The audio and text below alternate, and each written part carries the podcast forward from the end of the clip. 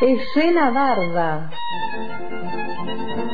Un lugar para sentir, contemplar y abrazar el escenario. Con Rocío Encina.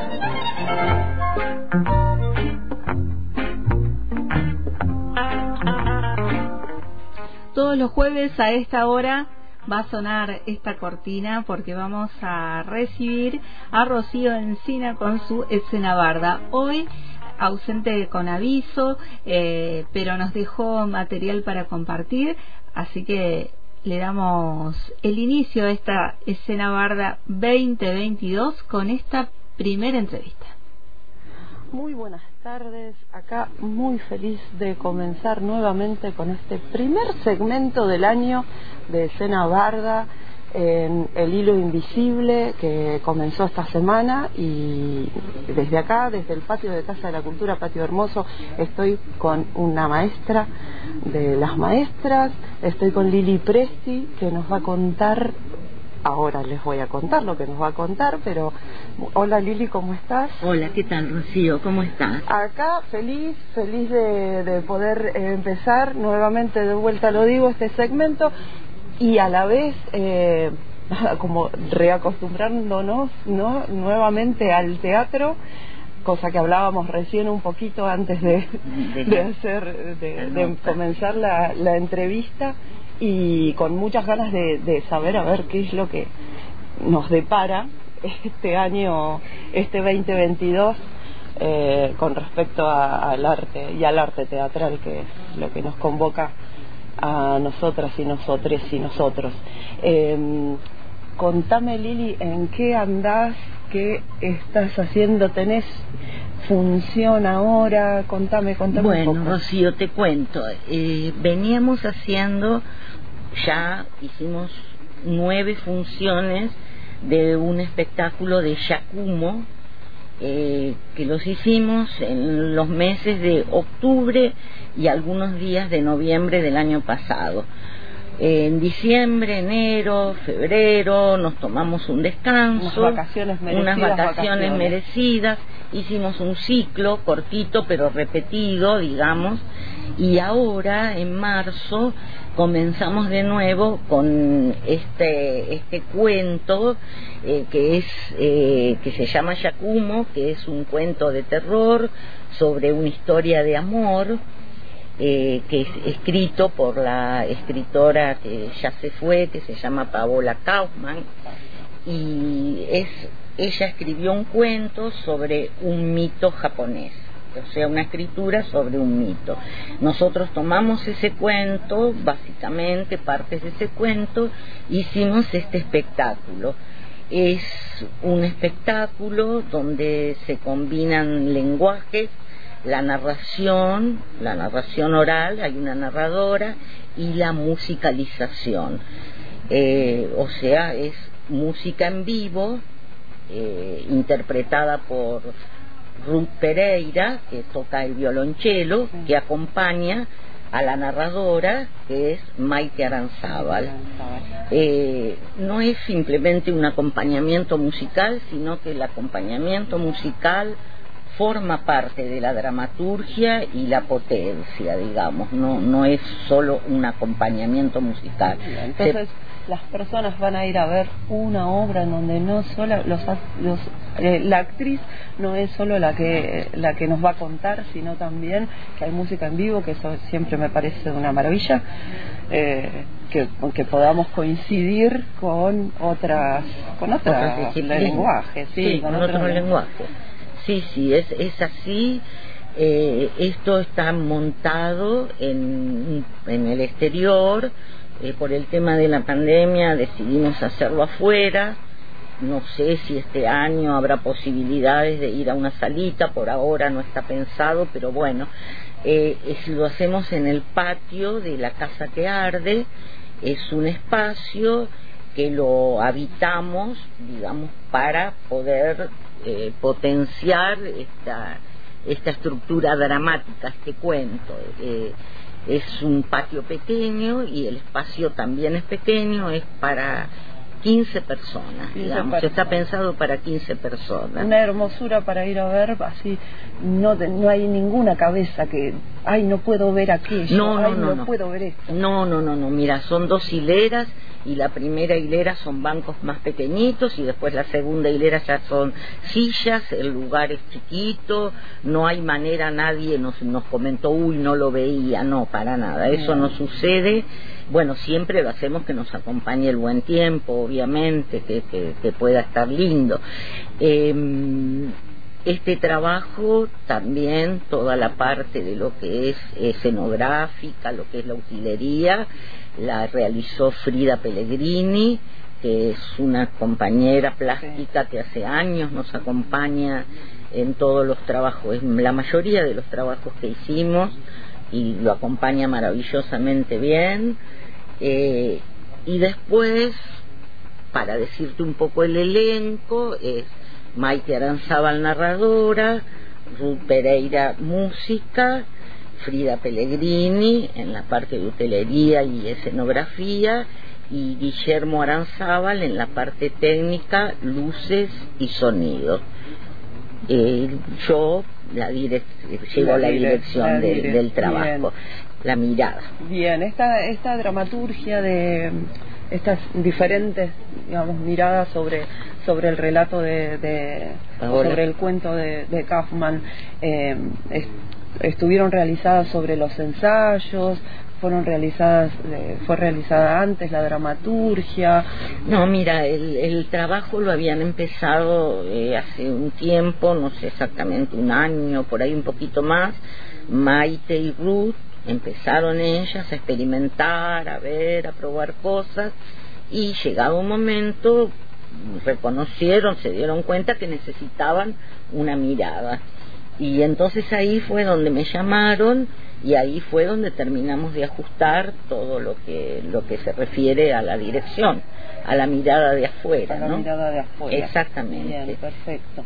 Eh, bueno, y Ruth además de, de, ser una, eh, una chelista tremenda, eh, también es una también ha hecho actuación ha, estudiado ha estudiado la carrera Ruth así que conoce también el, palo perfectamente sabe sabe de qué se trata. sabe de qué se trata sabe perfectamente de qué se trata y se dota en escena de que eso sucede digamos. Eso lo lo podés ver y lo podés percibir cuando en la misma escena. Sí sí sí sí. Y ¿Qué más te podría decir? Que Y a mí me gustaría saber cómo, cómo le fue en estas nueve primeras funciones, qué es lo que pudieron como rescatar, así de lo que... Mira, en, en general salvo el que no nos dijo algo algo que no les haya gustado que generalmente el que no le gusta no te lo no dice. te lo dice no te dice nada. no voy a decir que todo el mundo porque sería demasiado pero pero uno percibe uno percibe no tiene necesidad percibe por el grado de atención por por la mirada por uno percibe el clima que se va creando y en general las evoluciones fueron muy buenas. El trabajo es corto, dura 40 minutos, o sea que da tiempo para mantener una atención necesaria, no, no, no tiene... Ya estamos, ya estamos como les niñas, nosotros, eh, los espectadores, ¿no? Antes nos bancábamos una obra de dos horas, Totalmente. Hoy está todo tan, tan, tan inmediato, ¿no? Sí, eh, sí, sí, sí, sí, sí, sí. es así, es así, es, es el tiempo que uno dice, bueno, hasta acá, está, es el tiempo justo, la atención justa, o sea que bueno, en eso sí, eso nos, nos, fue a favor, digamos. Pero, pero tuvo buena recepción y después todas las veces, todas, todas, todas, tuvimos la sala la llena. Sala llena. La sala llena. Qué importante que es hacer que no obras en donde eh, ponemos eh, un tope de público y entonces no nos gastamos toda la gente en la primera en la primera función, ¿no? Que eso es un poco lo que nos pasa cuando vamos a salas tan maravillosas como la 2 de Casa de la Cultura, pero que se nos, se nos agota. Se agota rápidamente. Rápidamente. Sí, estuvo buenísimo. Y también estuvo bueno eso y la difusión por medio de redes, porque nosotros eh, WhatsApp, con los celus, con, el, con el Face, nos manejamos con eso y la gente se fue enterando y bueno, reservábamos la entrada con anticipación, que nos avisen. Ahora ustedes van a ver que esta función, bueno, en mi Face Lili Presti está anunciada y después, bueno, la, la manejamos por WhatsApp también. Y es en la Casa que Arde, un espacio muy lindo y muy cálido y muy amoroso para todos los que trabajamos ahí todo este tiempo. Que es un espacio autogestivo también. Es un espacio autogestivo. es una sala como como biombo, como casa para de cultura, como teatro de las estaciones. Para nada. Es otro tipo de espacio. Es otro tipo de espacio y está llevado maravillosamente bien. Eh, por Mariana, por Garza Lima también. O sea que las funciones, para cerrar un poquito, las funciones, estas, esta la hacemos el viernes 18, o sea, este viernes, este a las 19.30 horas. Le pedimos a la gente que esté un cuarto de hora antes, eso sí, que cumpla bien con el horario, porque la empezamos puntual. 19 y 30 empezamos la función y viernes 18 y viernes 25 de abril por ahora. Bien. Si hubiera más, en todo caso, después lo, lo informamos. Bien, bien. No se van a alargar a hacer como eh, ya hicieron en octubre, noviembre, que era temporada. Claro, era temporada, era temporada. Ahora acá la cortamos. Eh, puede ser que en abril hagamos alguna otra y después paramos un tiempo y vemos cómo seguimos.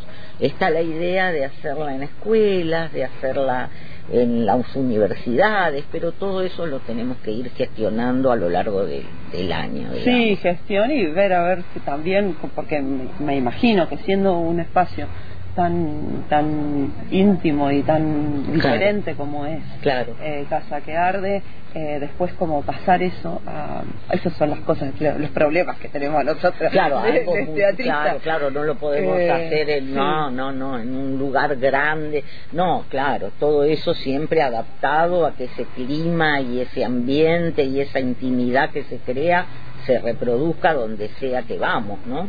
Eso sí, sí. Bueno, y entonces eh, lo, lo mejor sería que vayamos a verla ahora, en está el lugar en donde está bueno. en donde se gestó y en donde y, donde sabemos que es, va a ser como genuino eh, totalmente. y fiel a, a, lo que es la obra. a lo que se pretendía. Totalmente. Estaría buenísimo. Así que bueno quedan invitados. Esperemos que, que, se animen y que vayan. Bueno, Lili, y decime, entonces, yo ahora acá voy a poner igual en, en la nota cuando la suban, eh, viene el, el, WhatsApp en donde se tienen que eh, comunicar para obtener entradas y todo lo, claro, lo referente. Todo lo referente. O sea que, y también hay algún eh, Instagram de Casa que Arde o alguna red, de otra red, para que se comuniquen ahí. Debe haber, la verdad que eso no lo sé, pero yo te voy a mandar después bien la información en el flyer que tenemos para que vos lo tengas para poder reproducir los números de teléfono a los que hay que para reservar. Ahora, ahora buenísimo.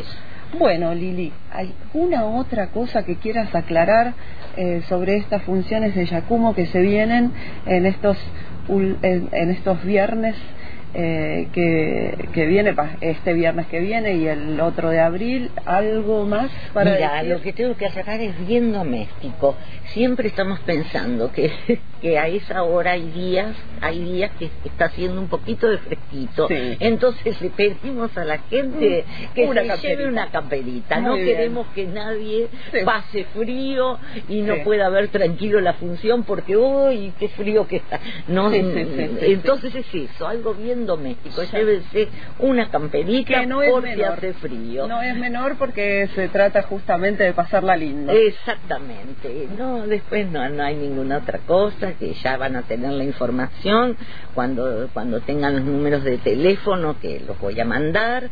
Eh, preguntan lo que sea y ahí se les va a terminar de informar. Perfecto, es una obra para adultos. Para adultos, sí, es para adultos. Jóvenes. Es para adultos, es para adultos. Te digo porque una vez eh, nunca uno lo piensa, a veces no lo dice, pero una vez fue una muchacha con un niño y nos sentimos nos sentimos raras. Dijimos uy ¿qué uno siempre tiene tiende a proteger y a decir a ver si este nene que no vea entonces ahí pensamos no no mejor que no con niños no totalmente hay relatos hay cosas que tenemos para decir que además no no, que ni las entenderían ni, ni, pasarían un buen momento por ahí porque ven algo que los conmueve o los entonces no es para adultos sí, es para jóvenes y adultos obvio Perfecto. Bueno, buenísimo, Lili. Estoy, vuelvo a repetir, estoy muy feliz que estés en este primer eh, segmento del año. Eh, te esperamos otras veces más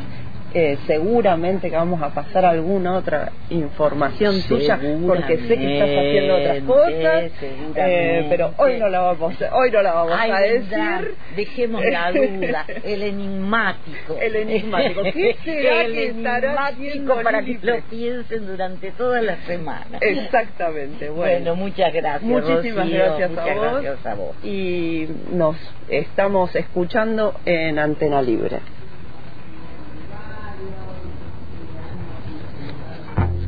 Así